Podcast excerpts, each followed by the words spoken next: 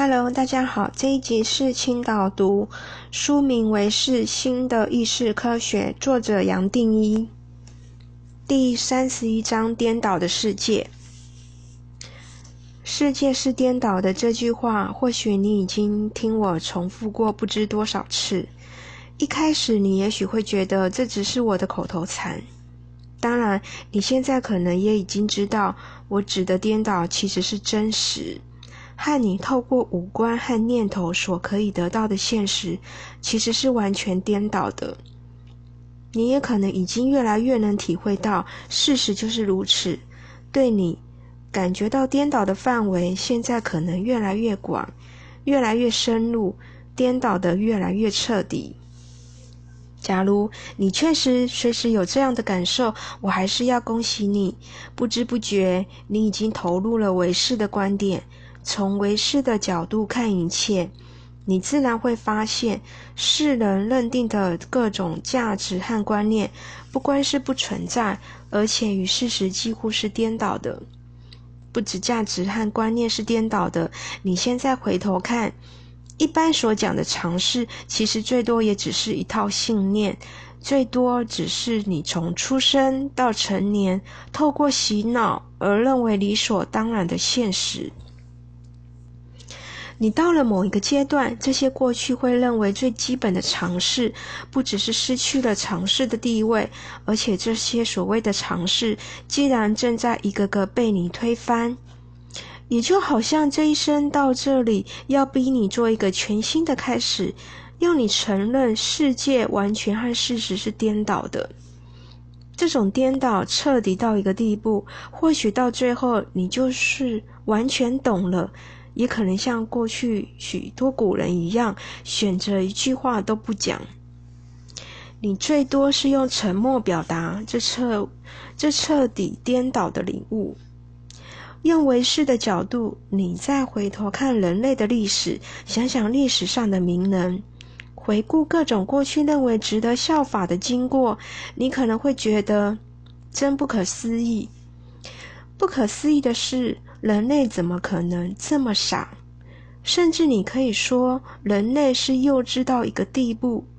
几千年来，把自己的真实从生命本来的和谐与合一，陆陆续续落到人类个人狭窄的层面。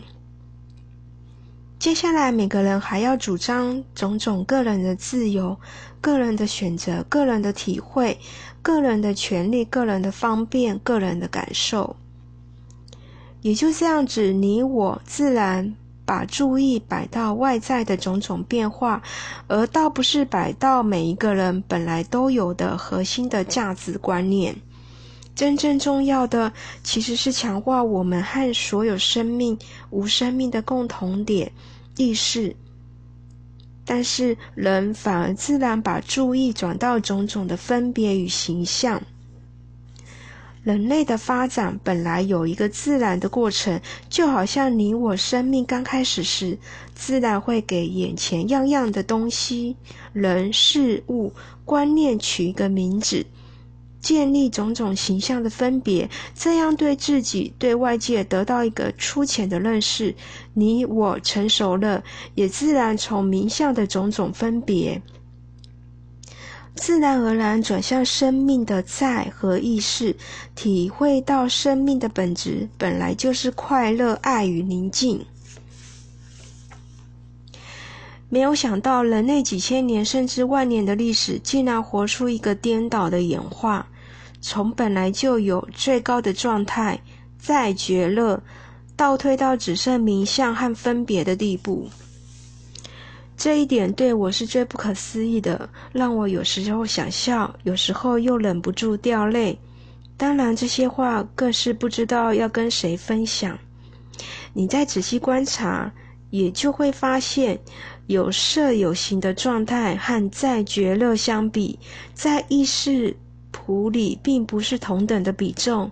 我过去会说，他在意识谱里连兆分之一都不到。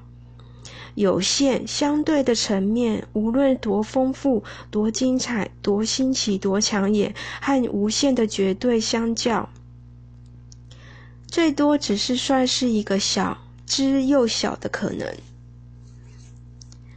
但是我们人类就连这么基本的事实都没有认清。也就是因为如此，人类根本不知道，在这个宇宙有数不完的平行的世界同时存在，每一个平行的可能都同时在展开它自己。或换句话说，这些数不完的平行世界，透过在这个可能的框架里的观察机制，由他个别的无名一再的延伸或活出他自己。这一点，假如你可以体会到，也自然明白，这才是真正的多重。这样的多重有无穷的变化，你最多只能说是不可思议的多，不可思议的丰富。它所涉及的领域可以延伸到不可思议的大或不可思议的小。最有意思的是，这些平行世界还可以重叠，而你可能完全察觉不到。有些世界是落在和你完全不同的频率，采用截然不同的机制。这样的世界确实很可能超过你的五官所能接受的频率范围。也就这样，你要透过感官去察觉或证明这些世界的存在是不可能的。最多你或许可以勉强感应得到，但坦白讲，就连说感应也不见得正确。更别说这种感应和你用人间的五官或任何侦测的方法是一点关系都没有。无论是五官或是另外一种侦测的机制，既然是超过你能接受的范围，又有什么感应可谈？这样的世界根本是你连想象都想象不出来的。还有另一个现象，你可能到现在还没想到，对你历史。就像是一条直线，你沿着这条直线，当然可以指出遥远的过去。而经过几万年甚至几十万年的时间，人类才发展到你比较熟悉一点的近代，短暂的落到现在，而还可以继续通向未来。你自然也会认为宇宙、地球当然有一个直线式的历史。是这样，你才能推出最早应该要有个大霹雳，而把它当做宇宙的起源。这些天文物理的学问是多么完整，让人可以一生投入钻研。然而，你可能没有想过，就连这么完整的学问，竟然还是纯属头脑的虚构。最多，我们只能说它是幻想的产物。头脑没有办法在同一时间处理不同序列的画面，是这样，你自然会把人类的故事、地球的历史、宇宙的存在当作直线，而让它只有一条前进的剧情，有先后的顺序，这样你才能得到意义。就像电影要有一个个画面先后组成，才让我们得到一个顺序或剧情的观念。假如同时有好几个场电影在你面前演出，或者一场电影里有好多支线的情节同时在发生，那么你的头脑捕捉不到了，对你也就什么意义都没有。从你的角度，只能有一场电影，而且这场电影要规规矩矩的让你一幕一幕、一个画面有一个画面去欣赏，你才能看懂他在演什么。但是，或许现在就有另外一个生命，它可以同时看到你所看到的电影，而又可以看到其他在演出的电影。他看着你那么认真盯着眼前的电影看，或许还会笑你，笑你是多么天真，真以为你在看的这场电影是唯一的可能。你说他会不会想来拍拍你的肩膀，问你要不要醒过来呢？你大概也猜到了，如果你是他，看到你在这个角落跟着哭、跟着笑，他最多也就是笑笑，然后选择沉默。话说回来，这些平行的世界，或说平行的宇宙，当然也包括一般所谓天堂、地狱，任何用头脑可以想到或甚至想不到的境界。人类可以想象出来的境界和生命，像是有翅膀的天使、长角的恶魔、喷火的地狱，在现象的层面都同时存在。这一切的境界跟二元对立的机制还是分不开。里头的内容、角色和规则也自然被同样的机制给锁定。而超过二元对立的逻辑所能想象的平行世界，更可以说是数都数不完。然而，再多、再奇幻、再美妙、再恐怖，在整体而言，其实是没有的。我过去才会说，去寻找或分析这些境界，甚至还要讲究怎么从一个境界提升到下一个境界，再一个境界，都只是浪费时间。当然，就算我讲到了这个地步，你或许还是会想知道世界或宇宙的起源。或是想知道更奇妙的境界，而期待我再讲下去。